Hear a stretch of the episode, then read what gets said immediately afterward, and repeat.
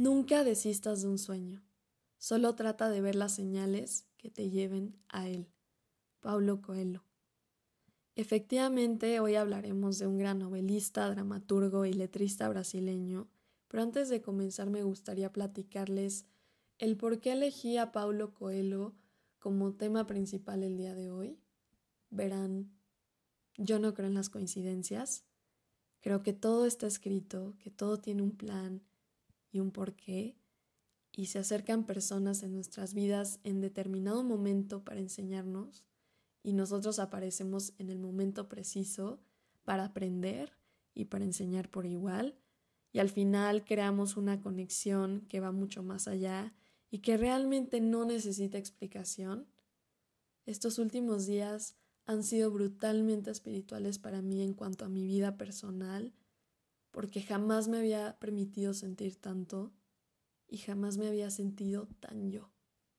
Y casi que casi me voy a poner a llorar porque siempre ha sido muy difícil para mí aceptarme y aceptar esta versión que soy yo. Y creo que por fin lo estoy logrando. Hace dos semanas estaba estudiando la carrera de negocios, convencida de que era lo mío, de que era mi sueño y de que estaba contenta. Pero de repente me habló esta vocecita interna que creo que todos tenemos y me dijo, Pau, abre los ojos. Abre los ojos porque tu vida está pasando y ni siquiera estás ahí para verlo. Porque siempre has tratado de cumplir las expectativas de los demás y vivir para los demás excepto para ti. Hasta que dije ya basta, me acerqué con mis papás y les dije, papá, mamá, me cambio de carrera. Y yo sé que es un golpe duro al principio ver a tu hija tan convencida de una cosa y que de un día para otro se cambie de negocios a estudios creativos, pero no saben qué feliz me sentí. Me sentí libre y me sentí yo. Y como dice Paulo Coelho, Sigue las señales. Tal vez yo soy esta señal que necesitas para que vayas por tus sueños. Y déjame decirte que ningún sueño es más grande que tú, ni más loco, y que vayas por eso que quieres, que escuches esta vocecita y la dejes fluir y la dejes hablar.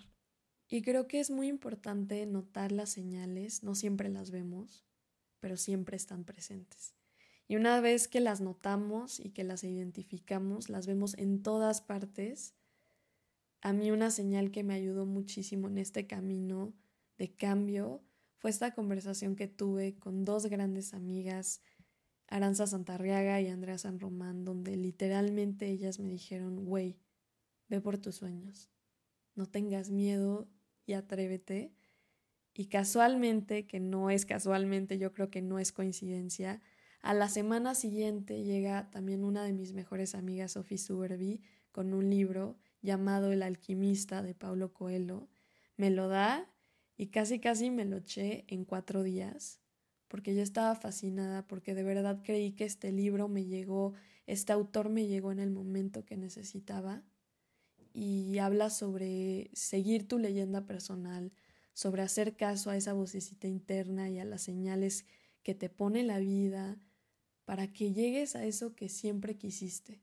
Y en conclusión, todos estos eventos que han ocurrido en estas últimas dos semanas me abrieron el corazón y me inspiraron a brindarle homenaje a este gran escritor Paulo Coelho. Y sin más, comencemos. Paulo Coelho nace en Río de Janeiro un 24 de agosto del año 1947. Es considerado un narrador, periodista y guionista de televisión brasileño, incluso es considerado un humanista polifacético.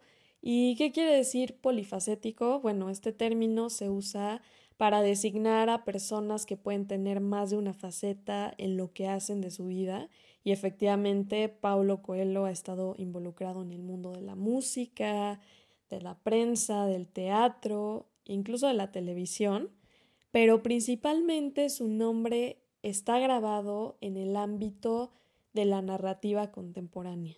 El primer libro que Paulo Coelho publica formalmente se titula El peregrino de Compostela, también conocido como El diario de un mago. Se han vendido aproximadamente 230 millones de ejemplares de todas sus novelas en todo el mundo. Entre sus mayores obras maestras está reconocido este libro que se titula El alquimista, que ya les había contado un poco, y más adelante les platico de qué se trata. También este libro es considerado el libro brasileño más vendido de todos los tiempos. Se ha publicado en 170 países y traducido a 82 idiomas, de verdad, esto está impresionante. Y Coelho también ha recibido varios premios, como lo son el Crystal Award, que concede el Foro Económico Mundial, también distinciones del gobierno francés, incluso la Medalla de Oro de Galicia, y desde el año 2002 es miembro de la Academia Brasileña de las Letras y desde el 2007 ejerce como mensajero de la paz en las Naciones Unidas. Y algo que me llama mucho la atención de Coelho es que desde muy chavo él manifiesta esta pasión por la literatura, pero su familia no aceptó esta fuente artística a tal punto que decidieron meterlo a tratamientos psiquiátricos. Y a pesar de esto, Coelho siguió interesado en el ámbito artístico, especialmente en lo que es la música y el teatro. Y sorprendentemente, Paulo inicia su carrera en Derecho en los años 60 y por cierto nunca terminó esa carrera. Él estaba súper metido en este movimiento hippie y al mismo tiempo colaboró con grandes músicos tales como lo son Raúl Seixas, con quien escribió más de 100 canciones y tuvieron muchísimo éxito dentro del género del rock. Y precisamente en los años 60 en Brasil estaba presente esta época de radicalización política e incluso Paulo fue encarcelado brevemente por la dictadura brasileña debido a que mostraba cierta oposición ante el gobierno brasileño. Y en medio de todo este caos y esta crisis política en Brasil, y el miedo también presente de ser encarcelado nuevamente, Paulo decide apartarse del activismo político por completo, dice, ¿saben qué? Ahí se ven, y se muda a Londres y este periodo es donde comienza a trabajar para discografías importantes tales como lo son Polygram o CBS y no tiene tanto éxito, entonces decide redirigir su rama literaria y emprende un viaje por Europa y por África y uno de los lugares más significativos para este renacimiento literario de Paulo es este viaje que hizo a la ruta de Santiago de Compostela, que fue recorrer unos 800 kilómetros. Y este viaje dio inicio a un interés por el catolicismo y de ahí nace el primer libro publicado por Paulo Coelho que se llama El peregrino de Compostela, también conocido como El diario de un mago que ya les había mencionado anteriormente. Y poco después de publicar el primer libro El diario de un mago, Paulo logra también publicar uno de sus mayores éxitos, El alquimista, en 1988. Ay, el alquimista. La verdad no sé por dónde empezar porque yo tenía planeado hacerles un análisis extenso de esta obra de arte, pero no lo voy a hacer porque quiero que lo lean y quiero que cuando acaben este podcast digan, ¿sabes qué? Me dejó intrigada, me dejó intrigado, voy a leerlo. No se los recomendaría si no creyera que este libro tiene un significado muchísimo más allá que solo un conocimiento general, porque sí, este libro es un clásico en nuestras listas de libros por leer y creo que no te puedes morir sin antes haberlo leído. Y por eso mismo decidí nada más darles una probadita de la historia de este libro. El alquimista habla sobre cómo el universo siempre va a conspirar a nuestro favor para ayudarnos a conseguir nuestros sueños por medio de las señales. Y la historia se enfoca en un personaje principal, Santiago, un joven pastor andaluz que recorre varios pueblos con su rebaño, y él cuenta que aprende de las ovejas, sobre la paciencia, sobre cómo él quiso viajar y es por eso que decide ser pastor, hasta que se encuentra con un personaje muy importante en el desarrollo de la historia, un rey que le dice que un tesoro lo está esperando. Entonces Santiago decide abandonar a su rebaño para ir en busca de este tesoro que era más bien un sueño. Y Santiago emprende este viaje hacia las arenas del desierto y se va encontrando con varios personajes que lo van a ayudar a buscar las señales y encontrarlas. Mi pregunta para ustedes es, ¿encontrar el tesoro? Y de verdad, de verdad sí espero que averigües si Santiago encuentra este tesoro. Después de la publicación del alquimista, Paulo decide dedicarse por completo a la literatura y hasta la fecha sigue escribiendo. Hay muy buenos libros que ha escrito como lo son La espía, también uno que se llama A orillas del río Piedra me senté y lloré, y uno muy famoso que se llama Verónica decide morir, y muchísimos más.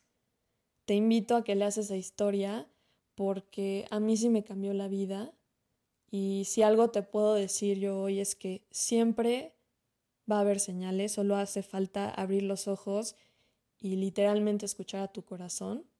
Nunca es demasiado tarde para seguir tus sueños. Si quieres estudiar una carrera que tus papás no aceptan, estúdiala. Si quieres viajar, viaja ya. Si quieres empezar a escribir, toma una pluma y un papel y empieza ya. Si quieres decirle a una persona que te gusta, ve y díselo. No tienes nada que perder. De verdad, ningún sueño es demasiado grande porque lo vas a lograr si realmente lo deseas. Aquí tienes un ejemplo de que a veces la vida te pone obstáculos para que no puedas alcanzar estos sueños, pero siempre los vas a poder alcanzar si realmente tienes fe en lo que deseas. Espero que hayan disfrutado este episodio tanto como yo y que puedan aplicar esta lección que Pablo nos regala, porque al final, si nos ponemos a pensar, si llegamos al mundo para cumplir nuestra meta personal y a lo largo aprender de varias personas en el camino. Y como recomendación semanal, les quiero recomendar esta película que se llama Life Itself, en español La vida misma, dirigida por Dan Fogelman y la pueden encontrar en Amazon Prime. Esto fue Horario de Artista.